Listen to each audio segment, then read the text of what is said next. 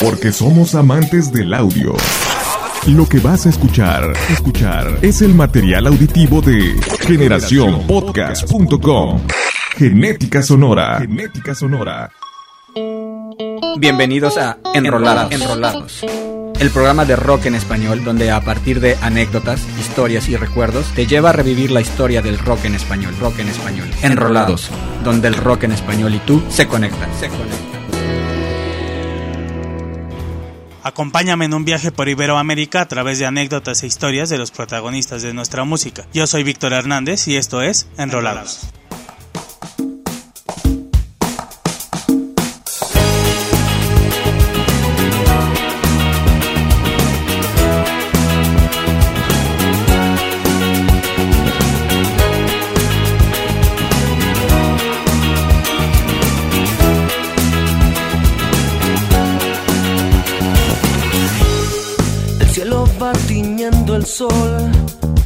La tarde tibia me hace bien.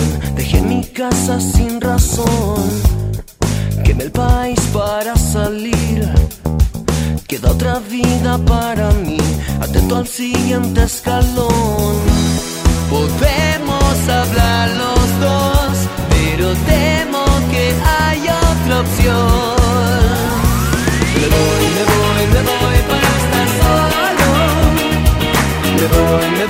Me voy para estar solo.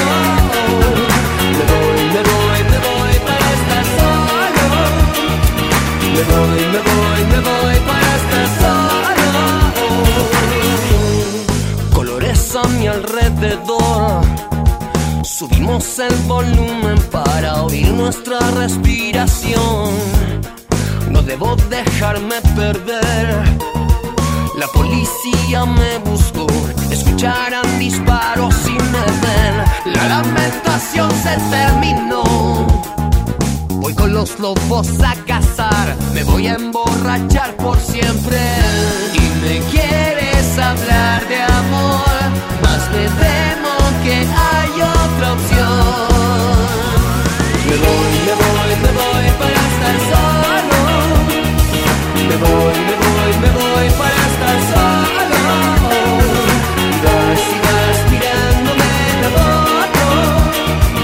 La tarde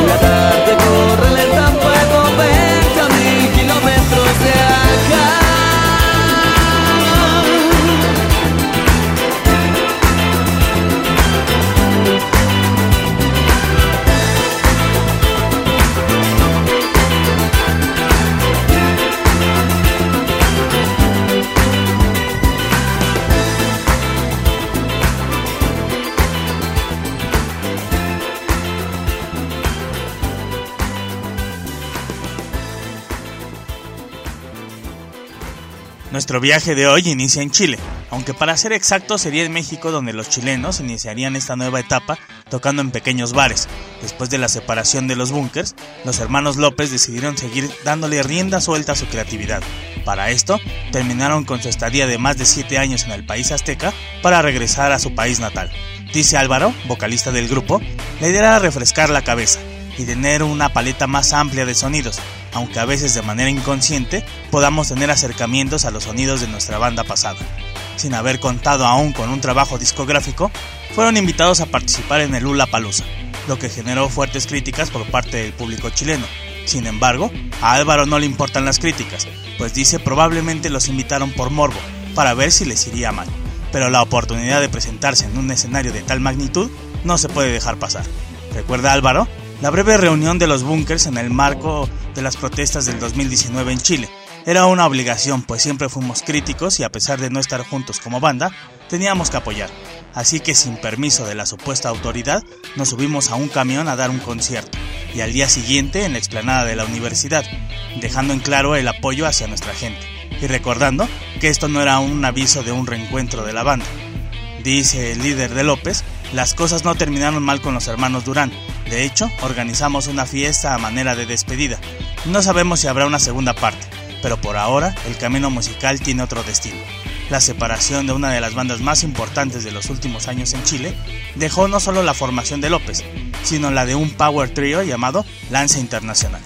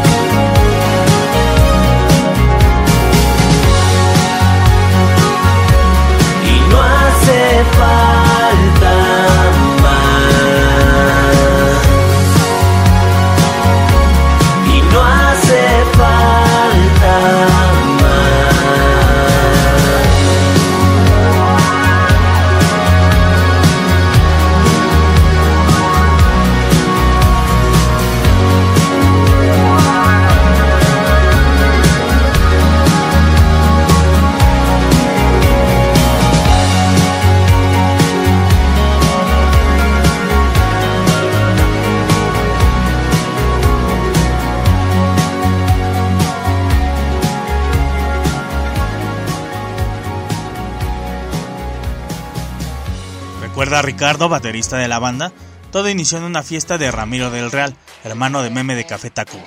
Conoció a los hermanos Durán y los invitó a tocar, pero sería un año después cuando los Durán terminaran su gira con Pepe Aguilar y Ricardo con el Instituto Mexicano del Sonido, entonces decidieron entrar a la sala de ensayo, y lo que empezó como un juego se convirtió en el camino a seguir por parte de los ex-bunkers. La idea era divertirnos, y si tocábamos algo con fuerza y nos gustaba, montábamos una canción. Es más simple de lo que puede parecer. La banda chileno-mexicana tuvo acceso a una casa en la que se encontraban estudios de grabación pequeños. Debido a esto se les limitó el horario de grabación por ser los únicos que utilizaban la batería. Así que tan solo de 4 a 6 de la tarde podían hacer uso de las percusiones, pero eso no fue limitante para lograr el objetivo, su segundo disco, el cual confirma la seriedad del proyecto. Dice Francisco, el nombre de la banda hace alusión al nombre que en Chile se le da a un grupo de carteristas que viajan a Europa a robar y después de cierto tiempo regresan a Chile y con el dinero obtenido se instalan como nuevos miembros de la clase media. Sería gracias a sus compatriotas de We Are the Grand, quienes se presentaron en México, que les dieron la oportunidad de presentarse como grupo telonero, y esa sería la prueba para darse cuenta si existían reacciones positivas del público, y de esa manera saber si el rumbo elegido era el correcto. Sin duda la fama de los ex-bunkers ha conseguido atraer varios seguidores, pero su talento es el que ha logrado desmarcarse del sonido de su ex banda. Talento que no solo se nota en la ejecución musical, sino en la producción y edición, ahora bajo el propio sello discográfico llamado República Independiente de Música Popular. Pero la experiencia musical no solo forma parte de los hermanos Durán, sino también de Francisco, quien en años anteriores formó parte de Furla, y es con ellos con quienes nos enrolamos para escuchar Quiero.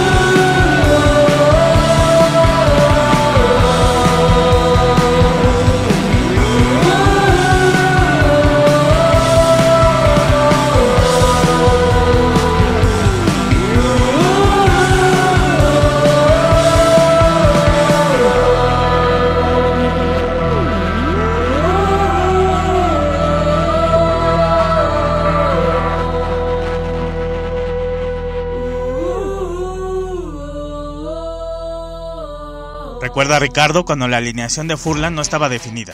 Los descubrió a través de la estación de Radio Reactor y tiempo después se enteró que Sergio, vocalista del grupo, estudiaba con él, por lo que decidió acercarse para elogiar a la banda y comentarle que le gustaría formar parte de ella. La respuesta es que ya tenían un baterista, pero Ricardo, sin importarle lo soberbio de su comentario, refutó que si tenía dos interesados en una misma posición, debería hacer una audición, y que en esa instancia no había nadie que lo pudiera superar. Días después lo llamaron para incorporarse a los ensayos. Tocar durante cinco años y mandar demos a las estaciones de radio fue la estrategia de los mexicanos, pero sería hasta que Meme se interesara en producirles un disco que pudieron plasmar el terreno ganado en pequeños recintos en una grabación. Recuerda Ricardo cómo prácticamente el Tacubo lo tuvo un día entero en su estudio hasta que la parte de la batería quedara lista, al lado de uno de los mejores productores que tiene nuestro país y del cual dice aprendió demasiado. Los elogios por parte de la escena musical y de los medios nacionales fueron inmediatos hacia su trabajo musical, pero las pausas entre sus dos primeros discos comenzó a generarles la inquietud de llevar a cabo otros proyectos, desde terminar la escuela o formar parte de otras bandas en paralelo, así que cuando su sonido maduraba como lo demuestra su disco Cuervos, del que se desprende el tema Quiero, la aventura llegó a su fin. Para su segundo disco, transcurrieron cinco años antes de grabarlo. Cuenta Sergio, era un largo tiempo para regresar con material nuevo así que se reunieron para hacer un ejercicio de qué decirles a los escuchas si se podían sentar frente a ellos uno por uno. Finalmente, el resultado fue proyectar una banda más madura. Desgraciadamente este sería el último trabajo que consolidaron, y en el que contaron no solo con Meme como productor, sino también con su hermano Ramiro, quien también ha sido productor de la cantante Sophie Mayent, quien forma parte de Gran Sur.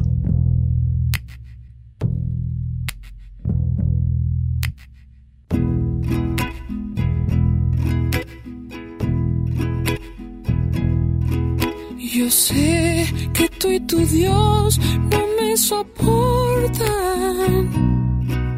pero a ti mi Dios ya te olvidó. Te fuiste y tras de ti se fue corriendo este amor y ya no queda nada a tu favor.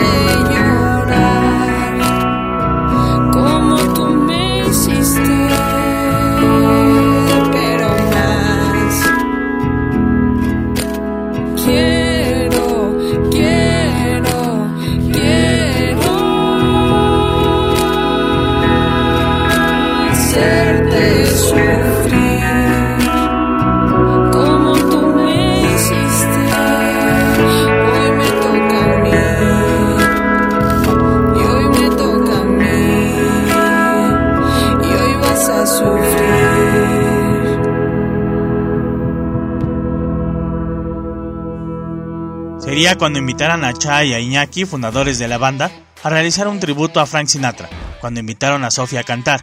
En esos días la cantante compuso Tu Dios, misma que acabamos de escuchar, y al ser del agrado de los demás integrantes, decidieron arrancar el proyecto seriamente. Haciendo un tributo a toda Latinoamérica con su nombre y al integrar elementos del sur del continente en su sonido. Esta inquietud por parte de Cha e Iñaki estaba presente hace muchos años, pero no tenía cabida en sus bandas anteriores como Fobia y Moderato. Empezar de cero para estos referentes del rock nacional no les importa en lo más mínimo, es la oportunidad de hacer las cosas del otro lado, como lo dice el nombre de su segundo disco. Dice Iñaki, es un acercamiento a nuestras raíces latinas con profundo respeto. Son huasteco, cumbia andina y demás sonidos del río Bravo hasta la Patagonia, con tintes de rock, son algunas de las mezclas que podremos escuchar con Gran Sur. Para el video de su canción Buena Suerte, que se vio afectado por la pandemia, pues un viaje de Sofía a su natal Zacatecas le impidió su regreso, así que Cha, utilizando sus dotes de diseñador, creó un teatro virtual y grabando a distancia lograron realizar la filmación. Elohim Corona, baterista del grupo, recuerda sus inicios en la música, pues su padre lo llevaba a las tocadas de su grupo llamado Isis, del cual Elohim formaría parte como baterista desde los 7 años, aunque su debut sería a los 5 años en el programa Siempre en Domingo, como el baterista más joven de México. Dice Corona, la invitación para ser parte de Gran Sur es un gran reto, factor por el cual decidió ser parte, pues la ejecución de ritmos mexicanos y andinos no le eran tan familiares. Además, enfrentarse a la sustitución de la batería por una máquina de escribir en el tema Tu Dios. Un virtuoso que ha compartido escenarios y horas de grabación con artistas como Javier Batis, Molotov, Alex Lora, Fobia Titán y La Lupita, con los que nos enrolamos para disfrutar de su persona.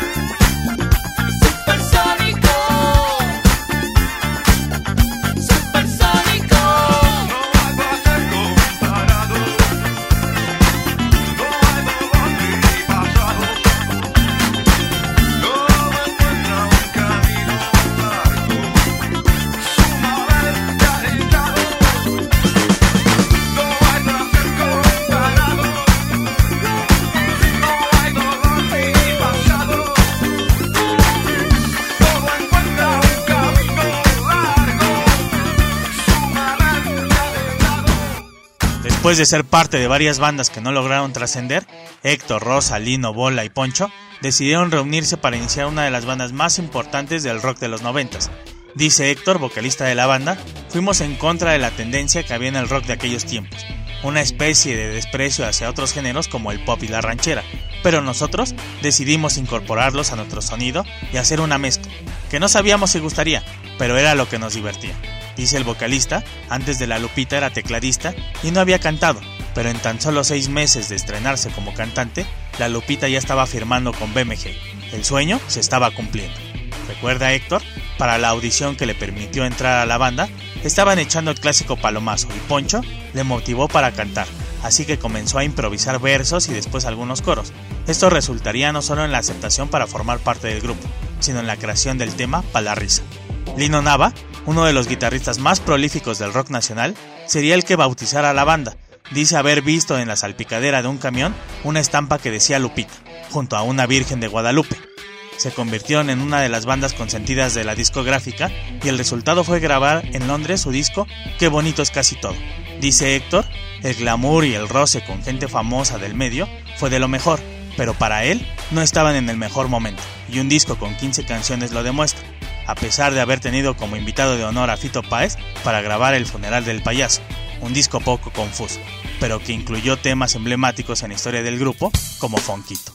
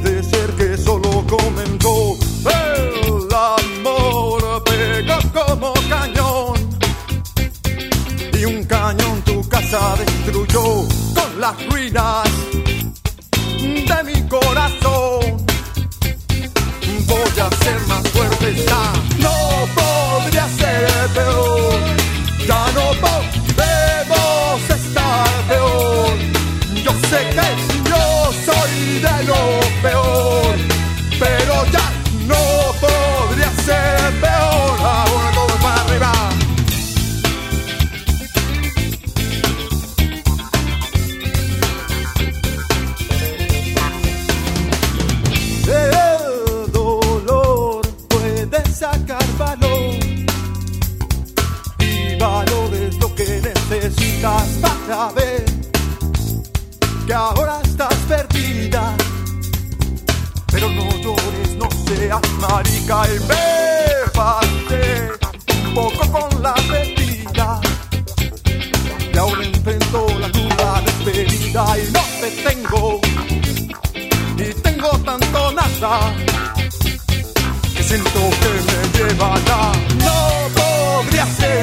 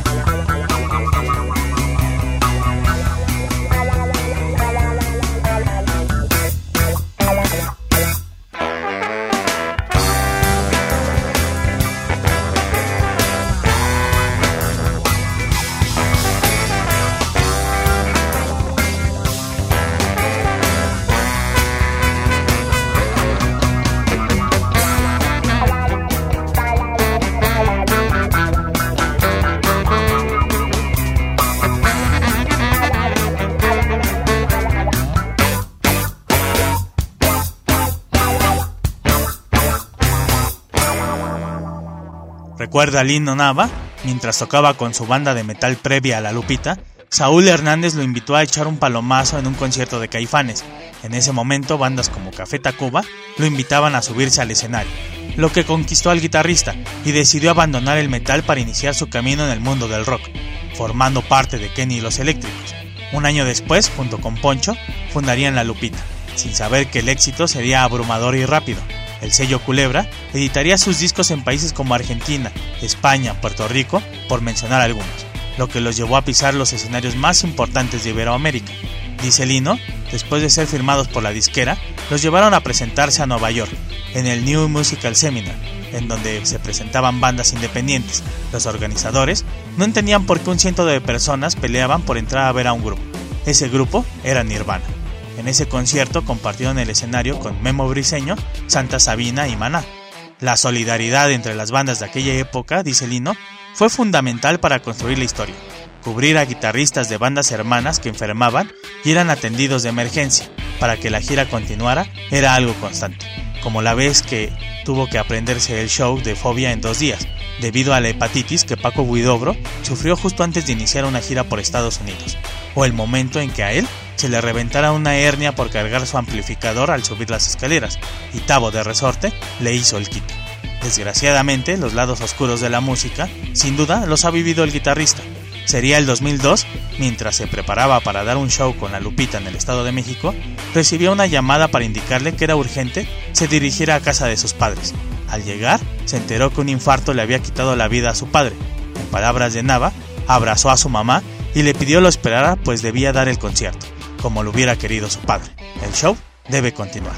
La pasión de Lino por el rock lo ha llevado a musicalizar películas, compartir escenarios con la gran mayoría de las bandas de los noventas, producir grupos y formar bandas para darle salida a todas sus inquietudes, no importando el éxito comercial, y tal es el caso de su banda de heavy metal Recolector.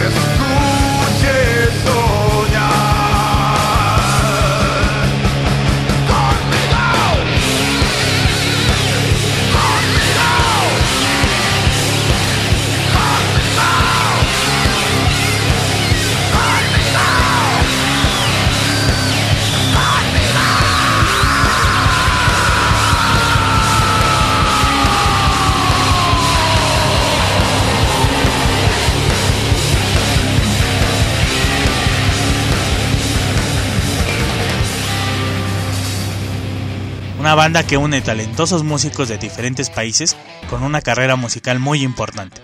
El dominicano Tony Almond, Frank Ferrer, miembro de Guns N' Roses, Rusty Anderson, guitarrista de Paul McCartney, Draco Rosa, por mencionar algunos.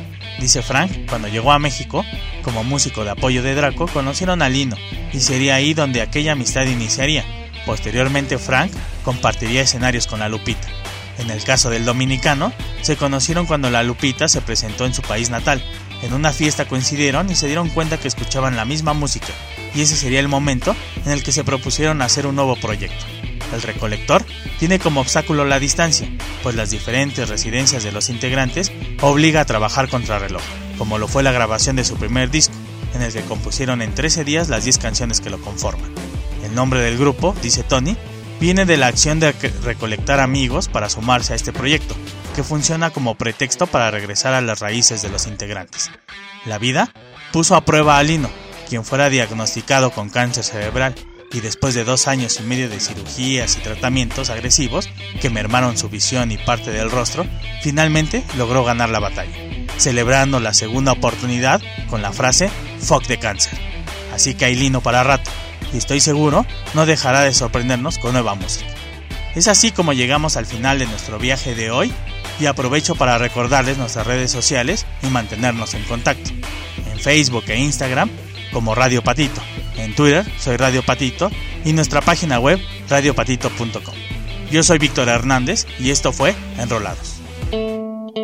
Esto fue Enrolados. Enrolados donde el rock en español nos permitió conocer parte de su historia. Enrolados te lleva a revivir la historia del rock en español. Rock en español. Enrolados, donde el rock en español y tú se conectan. Se conectan.